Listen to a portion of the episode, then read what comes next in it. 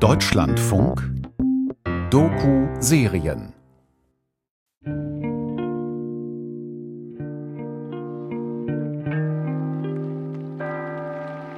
Erster Mai 1989 in der Hauptstadt. 1. Mai 1989. Fahnenschwenkende Menschen, Brigade X vom Kombinat Y, Kinder auf den Schultern ihrer Väter, säuberliche Plakate. Und Vorsitzenden des Staatsrates der Deutschen Demokratischen Republik, Erich Honecker. Ich kann mich erinnern an die Perspektive, wenn man vor und hinter sich viele Beine hat, ein Getragenwerden in der Menge. Man trottet mit allen anderen Trottenden.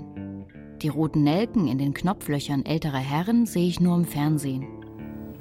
Auch in den Bezirken der Republik bekundeten heute Millionen Bürger ihren Willen, mit guten Arbeitsleistungen den 40. Jahrestag der Republik vorzubereiten. Unsere Korrespondenten berichten.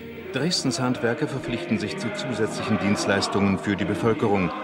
Ein Begriff für das Forschungszentrum der Mikroelektronik ist der 1 Megabit Schaltkreis. Jetzt haben die Forscher noch höhere Aufgaben im Visier.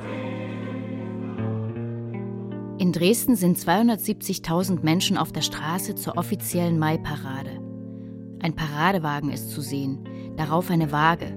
Links der Megabit-Speicher, rechts die Aufrechnung dessen, was er alles ersetzt. Ein Megabit ersetzt 3,8 Millionen Tonnen Baumaterial und spart 90,2 Milliarden Stunden Arbeitszeit. Sechs Tage später, am 7. Mai, finden die Kommunalwahlen statt. In vielen Städten machen die Bürger davon Gebrauch, bei den Auszählungen dabei sein zu dürfen und mitzuzählen. Egon Krenz verkündet am Abend im DDR-Fernsehen, es gebe 98,85 Prozent Ja-Stimmen. Das sind 98,85 Prozent. Die Zahlen der Bürgerwahlbeobachter liegen deutlich darunter. 100.000 Menschen stellen bis Mitte 1989 einen Ausreiseantrag. Neuland. Featureserie von Dörte Fiedler. Folge 5. Die große Gleichzeitigkeit. Na, ich hatte persönlich die Auffassung, dass wir eigentlich den Weg von Gorbatschow gehen sollten. Glasnost, Perestroika, also mehr Transparenz, ehrlichere Berichterstattung der Zeitung. Bernd Junghans hat seine eigenen Wege, sich zu informieren. Er hat Zugang zu Westmedien, aber er liest auch die Literaturnaya Gazeta, eine sowjetische Wochenzeitung, das führende Blatt der Intellektuellen.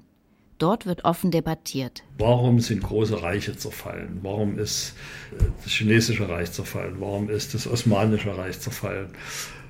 Mit der Fortführung des Ganzen, warum wird jetzt die UdSSR zerfallen? Geistig hatten das schon die Intellektuellen schon vorangegangen gesagt, das, das so ein Imperium, wie wir jetzt sind, UdSSR, historisch gesehen zerfällt sowas. Er hofft auf Gorbatschows Reformkurs und glaubt an die positiven Auswirkungen, die das auch auf die DDR haben könnte. Also das war damals meine Vorstellung. Ich, hätte, ich hätte mir nicht vorstellen können, dass ein Jahr später die DDR nicht mehr gibt und dass wir in der Bundesrepublik gelandet sind. Ne? Im Mai 89 wird Wilfried Pschenitzka zur Abteilung Inneres Stadtbezirk Dresden-Süd vorgeladen. Und da wurde mir dann äh, gesagt, wenn ich diese Aktionen zum Rheinsiliziumwerk nicht aufgebe und weiterführe, dann würde mir die Arbeiterklasse, für deren Groschen ich studieren durfte, so böse sein, dass sie für meine Sicherheit nicht mehr garantieren könnten. Das war natürlich eine ganz klare Drohung. Das bedeutet, dass irgendwas passieren kann und sie können nicht mehr für meine Sicherheit sorgen. Die Stasi hat es ja immer hervorgetan, sie sorgen für unsere Sicherheit. Ne? Das heißt sozusagen, ich bin freiwillig geworden, wenn ich das weiterführe. Ich habe es natürlich dann etwas mehr im Hintergrund trotzdem weitergeführt. Es ist, nix, ist ja, mir nichts passiert. Ich habe gesagt, du musst es ja, ja, zurückschrauben. so geht's nicht. Das war also das, das war, war also der, der, Moment, wo ich gesagt habe, äh, es nützt uns nichts, wenn du jetzt verschwindest und ich stehe alleine da. Wie gesagt, ein Held bin ich nicht. Der Standort für das Werk ist offiziell bestätigt, aber die Proteste werden nicht weniger. Und da kommt plötzlich ein Anruf aus Berlin, Ostberlin. Pfarrer Weiß flog aus Gittersee. Dass der Korrespondent der damaligen ARD, das war Hans-Jörg Börner, ist am Telefon. Gittersee hat sich bis Berlin rumgesprochen, obwohl mein Telefon, da habe ich Beweise abgehört wurde, aber das hat ja die Bessis nicht groß gestört. Und dann hat der Herr Börner bei mir angerufen und gesagt, wann ist denn die nächste Bittandacht? Und da habe ich gesagt, die ist jeden ersten Sonntag im Monat. Ich stelle mir vor, ein irgendwie dezentfarbener Westwagen, vielleicht ein Mercedes, fährt durch Dresden. Die Kinder drehen sich nach ihm um. Schickes Auto. Hoch nach Dresden-Gittersee, Karlsruher Straße, holpert über den bröckligen Asphalt, vorbei an Gartenkolonien und kleiner werdenden Mehrfamilienhäusern. In Mission, über das Unrecht hier zu berichten. Und dann kam der Börner mit seinem großen Auto vorgefahren vor meinem Pfarrhaus in der Windbergstraße. Und da war hier Gittersee-Andacht, 18 Uhr. Und am selben Tag kriege ich vom Stadtbezirk vom Herrn Rennet einen Anruf. Herr Pfarrer, Sie machen sich strafbar. Das Westfernsehen darf nicht kommen. Ich warne Sie hiermit nochmal, wenn das passiert, das gibt Ärger. Die ARD dreht beim Bittgottesdienst und drumherum und sendet dann auch. Weißflug im Westfernsehen. Triclosilan ist ein kompliziertes chemisches Element. Hochgiftig, leicht explosiv. Und wir hörten, dass also dieses Triclosilan in einer Größenordnung von elf Tonnen täglich aus Nünschritz bei Riesa hierher nach Dresden-Gittersee kommen muss. Am 2. Juli ARD dreht die Demo 18 Uhr und am darauffolgenden Dienstag wurde das gesendet. Doch anders als früher Deutschlandweit ARD. 21 Uhr Kontraste. Siliziumwerkes am Talrand Dresden-Gittersee. Und dann erzählt Wolfgang Scheibner, der Pfarrer und Superintendent der Auferstehungskirche von Dresden-Plauen, von der Begegnung mit dem Staatssekretär Karl Nendl. Die Kirchvorsteher wurden angefragt, wieso sie sich in dieser Sache engagierten. Die Kirchenvorsteher argumentierten völlig mit Recht mit der Losung, die uns allen bekannt ist, plane mit, arbeite mit, regiere mit. Und jetzt kommt's, wo ich denke, an dieser Stelle brauchen wir ein neues Denken. Nämlich, Herr Nendel antwortete auf dieses Plane mit, arbeite mit, regiere mit, mit dem Satz, gehen Sie mir doch weg mit dieser Floskel.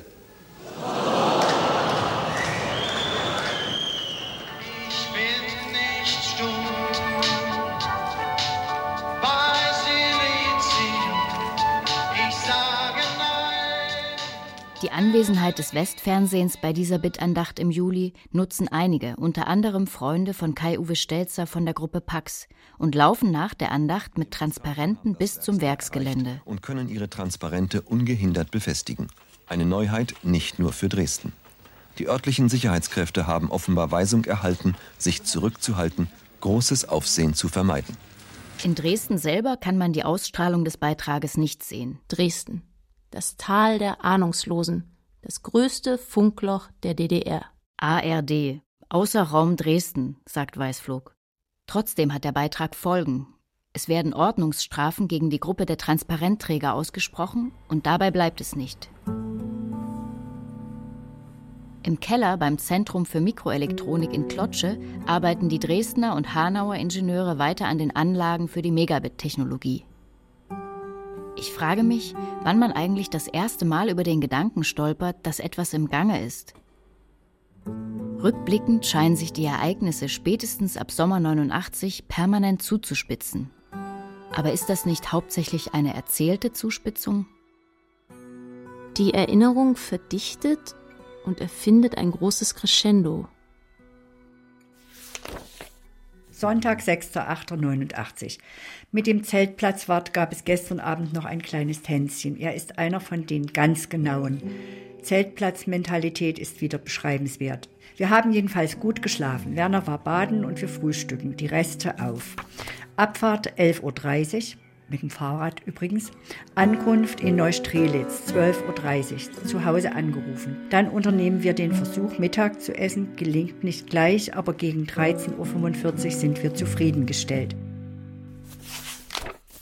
Im August, es war der Geburtstag meiner Mutter. Ja, 6. August, Bittandacht, Polizeieinsatz. Die Bittandacht am 6. August 1989 beginnt gegen 18 Uhr. Vor der Kirche und in ganz Gittersee gibt es ein enormes Polizei- und Sicherheitskräfteaufgebot, heißt es in einem Bericht des Ökologischen Arbeitskreises. Die Andacht wird per Lautsprecher nach draußen übertragen. An die 200 Menschen stehen vor der kleinen Kirche auf der Straße. Darunter auch wieder Leute der Gruppe Pax. Später berichten sie Kai-Uwe Stelzer, was passiert ist. Nachdem die Andacht vorbei ist, will wieder ein Grüppchen zum Werksgelände ziehen. Genau das ist der Moment, wo die Polizei zugreift. Mein Freund Ichtwan, der ein Rollstuhlfahrer war, zum Beispiel aus dem, aus dem Rollstuhl gekippt wurde und über die Straße gezerrt, auf den Ello geworfen und auf den LKW hinten drauf. Und also wie die richtig hart durchgegriffen haben, da sinnlos geknüppelt haben bei Leuten, die einfach friedlich sich auf die Straße gestellt haben und der Meinung waren, wir wollen das nicht. Oder wir wollen hier zumindest mitreden. Szenenwechsel. Ferienzeit. Ein schöner, ein heißer Sommer.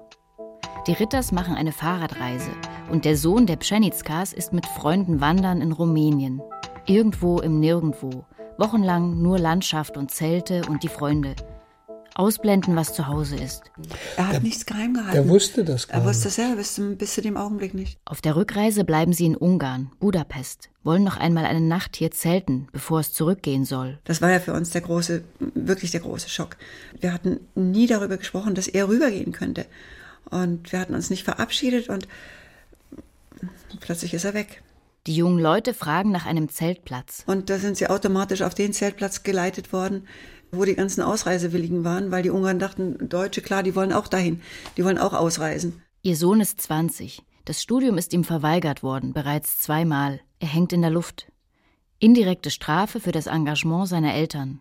Sippenhaft nennt man das. Und dann hat er dort in, in Budapest erst gemerkt, was inzwischen in der Welt passiert ist. Und dass man über Ungarn praktisch in den Westen gelangen kann, wenn man Glück hat.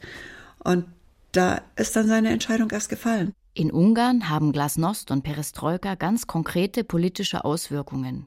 Im Sommer wird die Grenzbefestigung zu Österreich abgebaut und hunderte Ausreisewilliger aus der DDR harren im Land aus, mit der Hoffnung, in den Westen zu können. Ich bin auf dem Bahnhof gewesen, ich wollte ihn abholen. Und äh, der, dann äh, kam er nicht. Und dann kam aber die Nachricht von seinen Freunden, er kommt nicht zurück, er bleibt in Ungarn, er will weg. Und ich war im Krankenhaus und mein Mann sollte zur Besuchszeit kommen. Und ich stand am Fenster und habe auf ihn gewartet und er stieg aus dem Auto. Und ich wusste, der Florian kommt nicht zurück. Wenn man damals nur schon, was man heute ja weiß, diese wenigen Wochen, die vergehen werden, bis dann, weiß man aber nicht. Nichts ist absehbar. Im August 1989 ist das Fass für Kai-Uwe Stelzer voll. Zu diesem Zeitpunkt hat er schon länger den PM12, einen vorläufigen Personalausweis, der für ihn an die Auflage gebunden ist, sich nicht weiter als 50 Kilometer aus Dresden wegzubewegen. Der PM12, eine Art Generalverdachtsdokument, Erkennungsmerkmal missliebiger Bürger. Aus den Verhältnissen ausscheren. Wie erreicht man diesen Punkt? Wann? Der Schalter, der sich umlegt. Und dann? Und dann, was folgt darauf? Nach den Vorfällen an der Gitterseer Kirche fährt er los. Und da habe ich mir gedacht, okay, das war's. Und daraufhin bin ich kündigen gegangen. Ein paar Tage später. Meine Lehre, die FDJ, die Deutsch-Sowjetische Freundschaft, die GST, Gesellschaft für Sport und Technik, vormilitärische Ausbildung. Er fährt durch die Stadt von einer Organisation zur nächsten, verteilt seine Kündigungen, erntet verständnisloses Kopfschütteln oder eindringliche Worte. Und ich habe gekündigt mit der Begründung, dass ich es mit meinem Gewissen nicht vereinbaren kann, in einem sozialistischen Betrieb zu arbeiten. Und das war eigentlich, da, da haben sich alle nur an den Kopf gegriffen. Die haben mich für völlig verrückt erklärt. Bummelantentum ist strafbar. Bis zu zwei Jahre Knast im schlimmsten Fall. Verstöße gegen die sozialistische Arbeitsmoral werden geahndet. Assi-Paragraph. Beeinträchtigung der öffentlichen Ordnung und Sicherheit durch asoziales Verhalten. Paragraph 249 Strafgesetzbuch der DDR. Um dem zu entgehen, wird der Friedhofsgärtner. Gräber geschaufelt und Gräber gepflegt und Wege gehakt und so Grünanlagen pflegen. Die Kirche gewährt Unterschlupf. Also von Pax waren dann letzten Endes auf dem Friedhof zwei und dann waren wir noch auf dem anderen Friedhof, da waren wir zu dritt, wie alle in derselben Gruppe. Hm, genau. Man hatte damals auf den Friedhöfen, sagen wir mal, zu 50 Prozent Behinderte und die anderen 50 Prozent waren politische Ausreisewillige oder Leute, die Querulanten, auffällige Randerscheinungen der Gesellschaft. 14. August 1989. Noch etwas passiert im August 1989. Mit der Entwicklung und Bereitstellung der ersten 32-Bit Mikroprozessoren wird ein weiterer bedeutsamer Schritt es wird medial begleitet, aber in den großen Wendechroniken geht es doch meistens unter. Am 14. August übergibt ein Kollektiv des Erfurter Kombinates VEB Mikroelektronik Karl Marx den ersten in der DDR hergestellten 32-Bit-Prozessor U80701 an Erich Honecker. Dass das Triumphgeschrei westlicher Medien über das Scheitern sozialistischer Gesellschaftskonzeptionen nicht das Geld wert ist, wofür es ausgegeben wird. Den Sozialismus, so sagt man bei uns immer, in seinem Lauf halten weder Ochs noch Esel auf. In diesem Zusammenhang spricht Honecker den fatalen Satz von Ochs und Esel, der irgendwie an der gesamten DDR-Mikroelektronik kleben bleibt. Nacht- und Nebelaktion die Gruppe Pax beschließt eine Zettelaktion, um auf die nächste Bitandacht gegen das Rheins-Siliziumwerk aufmerksam zu machen. Ich stelle mir vor, ein Morgen Ende September. Es ist schon deutlich kühler. An der Bushaltestelle klebt ein kleiner Papierstreifen. Müde, morgendliche Gesichter, verstohlenes Umdrehen. Was steht da? Gittersee, todsicher. Bringt uns nicht Selizi um. Sonntag, 1. Oktober, Bittandacht, Auferstehungskirche. Es kommen an diesem Sonntag so viele Menschen, dass die Andacht wiederholt wird. Das würde heute niemandem mehr auffallen, weil ja überall was klebt, aber zu DDR-Zeiten klebte da nichts. Und wenn, dann war das was Wichtiges vom Staat oder was, was Fremdes, dass da irgendeiner seinen Hund vermisst, klebte da nie. Und plötzlich innerhalb von einer Nacht klebten in ganz Dresden oder in, in großen Teilen von Dresden an allen möglichen Bahnstationen so kleine Streifen, die auf Stelzer seiner Schreibmaschine tausendmal durchgetippt wurden. Ich bin im Oktober 1989 zehn Jahre alt. Die Demonstrationen laufen in Leipzig schon eine Weile. Die Eltern sind aufgewühlt. Das Diskutieren über Politik wird plötzlich weniger vor uns Kindern abgeschottet. Trotzdem halte ich mich unabgesprochen daran, draußen, also in der Schule, nicht darüber zu sprechen. Ich darf montags nicht mehr zum Training fahren. Die Straßenbahn fährt genau die Strecke, wo sich die Demonstrationszüge sammeln. Ein winziger Ausschnitt. Was in Dresden anderthalb Zugstunden entfernt passiert, ist hier, ist mir nicht präsent. Am 4. Oktober hören Stelzer und seine Freunde der Gruppe Pax, dass am Hauptbahnhof etwas los ist. Sie beschließen hinzugehen, schneiden aus einer DDR-Fahne das Emblem heraus und machen ein großes weißes Fragezeichen darüber. So ziehen sie los.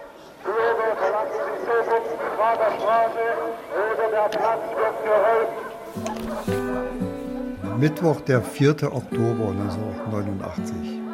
Ich gehe 20 Uhr nochmal in die Stadt zum Bahnhof, um mal zu gucken und bin völlig überrascht, was dort los ist. Ich bin auf der Bayerischen Straße. Viele Jugendliche wollen auf die Züge aufspringen. Hier ist das erste deutsche Fernsehen mit der Tagesschau. Guten Abend, meine Damen und Herren. Vom Prager Bahnhof Lieben rollen seit dem frühen Abend wieder Sonderzüge mit DDR-Flüchtlingen in Richtung Westen. Naja, man kam bis in die Mittelhalle und da gab es einen Aufgang oder gibt es auch noch, rechts, links hoch, wie so eine Balustrade und ein großes rotes Dreieck, wie es die Kommunisten in den Konzentrationslagern tragen mussten. Also war wie ein Denkmal auch, was mir unbewusst in dem Moment auch noch schändeten, indem wir die Deutschlandfahne da oben drüber hingen. Und der Durchgang war gesperrt durch Polizeikette.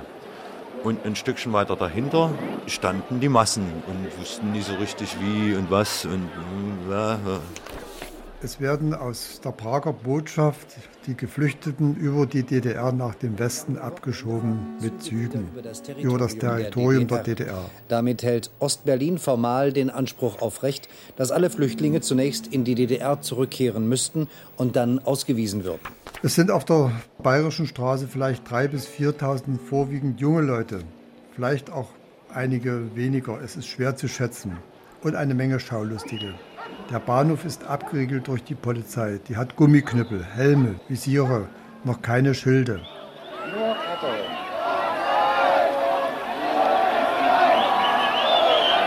Das war für mich, äh, da ging wie ein Feuer los. Also ich habe es immer damit verglichen, Mick Jagger kommt in der Waldbühne raus und alles brüllt los. In dieser Situation waren wir plötzlich. Und von diesem Ding getragen sind wir da die Treppe runtergestürzt und um die Kurve und die haben die Fahrkartenautomaten da von der Wand da gerissen oder eine Barrikade gebaut. Einer ruft dreimal Freiheit. Vielleicht sieben bis acht Polizisten stürzen los und wollen denjenigen rausgreifen. Unheimlich brutal reißen alle Menschen nieder. Der Einzelne wird mit verdrehten Armen abgeführt, auf einen LKW verfrachtet. Großes Pfeif- und Buhkonzert. Dann sind wir auch aus der Mittelhalle weg und waren vom Haupteingang. Und da brannten Autos, das waren wir aber nie. Da wurden schon Zeug umgekippt und da flogen Pflastersteine. Und dann kam es da zur Räumung. Da lief die Bullenkette los oder die Polizeikette über die Prager Straße und dann setzte man sich am Lenin-Denkmal das erste Mal hin. Es wurden Steine geworfen gegen die Polizei. Es ist aber in dem Moment, wo die Steinewerfer vorliefen, vielleicht zehn, auf die Polizisten, die Steine werfen, noch mehr werfen wollten, wurden sie aus den eigenen Reihen festgenommen und der Polizei zugeführt. Also waren bei den 10, 12 Leuten auch wieder Stasi-Leute mit dazwischen. Es war überall die Stasi. Also Wahrheit, die richtige Wahrheit, die ich gesehen habe. Lange André ist verhaftet worden. Wir waren ja zu dritt dann angeklagt in einem Prozess. Und Holm Vogel und ich, wir sind noch eine Woche untergetaucht. Annette Wittber arbeitet in diesen Tagen ganz regulär im Zentrum für Mikroelektronik. Wie viele in der Stadt. Die Vorfälle am Bahnhof verfolgt sie aus der Ferne. Fahr nicht am Bahnhof lang, da ist die Hölle los. Ich stelle mir vor, die Stadt unter einer Spannungsblase. Feierabendrevolution heißt es auch, sagt jemand. Tagsüber brav arbeiten gehen für den Sozialismus und am Abend zur Demo auf die Straße. Stimmt das? Wann wird das erste Mal gedacht Revolution? Wann taucht es als Wort das erste Mal auf? Weiß man, während man drinsteckt, das ist jetzt Revolution? Und wer denkt das? Und was bedeutet es? Am 6. Oktober kommt ein Kollege zu Annette Wittber. Ein Kollege, mit dem sie schon öfter aneinander geraten ist, wegen seiner Systemtreue. Und zwar äh, war es so, dass er ganz zufällig am 4. Oktober am Hauptbahnhof war, um seine Eltern vom Zug abzuholen. Und ist dort in so eine äh, Polizeiabsperrung geraten. Und dann ist er auf dem LKW geworfen worden und dann wurde er in irgendeinen Raum geschafft und er hat die ganze Nacht dann dort kaserniert verbracht. Und als er wiederkam, war der einfach nicht mehr derselbe Mensch. Und wenn Sie einen Kollegen haben, mit dem Sie vielleicht in den vorangegangenen Zeiträumen immer so Diskussionen hatten über das System und, und, und dann kommt einer über Nacht praktisch wieder zurück und hat seine, sein komplettes Weltbild verändert. Das ist uns allen nahegegangen. In dem Moment haben wir wirklich einfach gefühlt, dass das was ganz, dass da irgendein Umschwung vor uns steht. 7. Oktober, 40. Jahrestag der DDR. Sie selbst sind bei aktiver Beteiligung an allen gesellschaftlichen Belangen nach dem, unserem Grundsatz arbeite mit, plane mit, regiere mit, die Schöpfer ihrer Gegenwart und Zukunft. Und dann haben wir uns aber doch entschlossen, wir stellen uns und sind abends nochmal in Trinken gegangen und haben jegliche Vorsichtsmaßnahme fallen lassen und haben dann die Nacht bei Holm Vogel in der Wohnung zugebracht. Ihr habt angerufen und gesagt, wir kommen Wir haben jetzt. bei der Stadtsicherheit angerufen, genau. Es ist doch herrlich, oder? Aber ich, heute lache ich, damals war das tot ernst. Also es war, äh, da, es war kein Spaß. Hm. Es ist kein Spaß. Sie gelten als Gewalttäter und es wird ihnen dreien wegen der Randale am Bahnhof der Prozess gemacht. Schnell geht das alles. Mitte Oktober gibt es schon ein Urteil. Wie im Film. Die Angeklagten erheben sich, Verlesung des Urteils, verbrecherisches Rauditum. Raunen im Saal. Stelle ich mir vor. Also, ich höre dann vier Jahre und 3000 Geldstrafe und denke mir, oh, Schweine. Ich hätte mit drei Jahren, mit zwei Jahren gerechnet, aber vier, schien mir abstrus. Okay, unwirklich. Gut, Haltung bewahren. Die anderen beiden bekommen Strafen zwischen zwei und zweieinhalb Jahren. Aber die Zeit bleibt nicht stehen. Am 17. Oktober gibt es erneut ein Treffen zum Rheins-Siliziumwerk. Elf sitzen 13 gegenüber. Die immer selben Bitten und Forderungen auf der einen Seite, das immer selbe Festhalten an der Durchführung auf der anderen. 18. Oktober 1989 Erich Honecker gibt seinen Rücktritt bekannt. Liebe Genossinnen und Genossen, nach reiflicher Überlegung und im Ergebnis bin ich zu folgendem Schluss gekommen. Es überschlägt und überschlägt sich. Es wendet sich. Am 27. Oktober wird eine Amnestie für inhaftierte Republikflüchtige und Teilnehmer nicht genehmigter Demonstrationen verkündet. Verbrecherisches Rauditum aber ist verbrecherisches Rauditum. Stelzer und seine Freunde bleiben drin.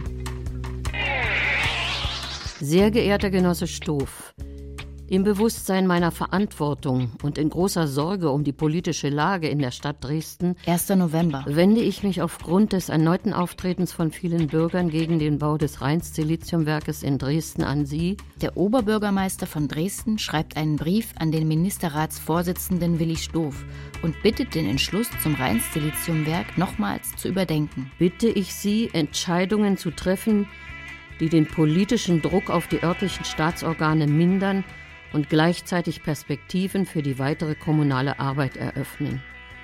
Mit sozialistischem Gruß Berghofer. Noch am selben Tag erreicht ein weiterer Brief den Ministerratsvorsitzenden in Berlin. Sofort auf den Tisch.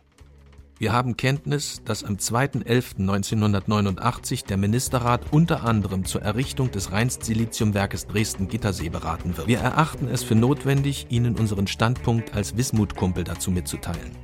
Mit Betroffenheit und Empörung haben wir durch die Abgeordneten unseres Bergbaubetriebes von den Diskussionen und Forderungen Kenntnis erhalten. Inzwischen hat sich, mit Ausnahme von drei bis vier zum Teil weit entfernt wohnenden Kollegen, die Gesamtheit der Belegschaft unseres Bergbaubetriebes für die Aufnahme einer Tätigkeit im Rheins-Siliziumwerk Dresden-Gittersee als Grundlage einer gesicherten Existenz für sich und ihre Familie sowie für die erneute Übernahme hoher volkswirtschaftlicher Verantwortung entschieden.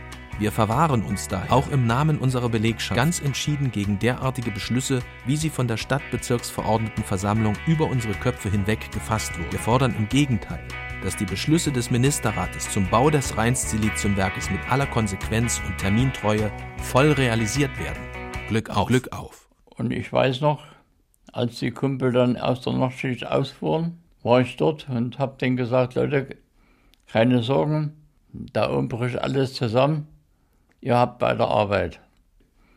Ich konnte mir ja nicht vorstellen, dass unsere Stadt zusammenbricht. Wenn Sie in einem System leben, was Sie mitgestalten, dann merken Sie nicht ringsherum, was da passiert. Dann merken Sie nur, wenn es zusammenbricht.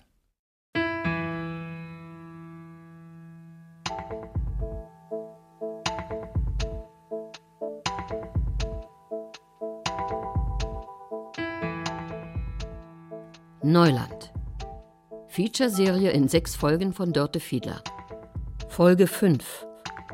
Die große Gleichzeitigkeit. Mit Ursula Werner, Anne Müller und Axel Wandke. Recherche Maja Markwort. Ton Jean Cimczak.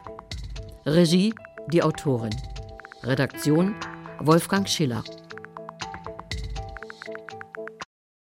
Eine Produktion des Deutschlandfunks 2018.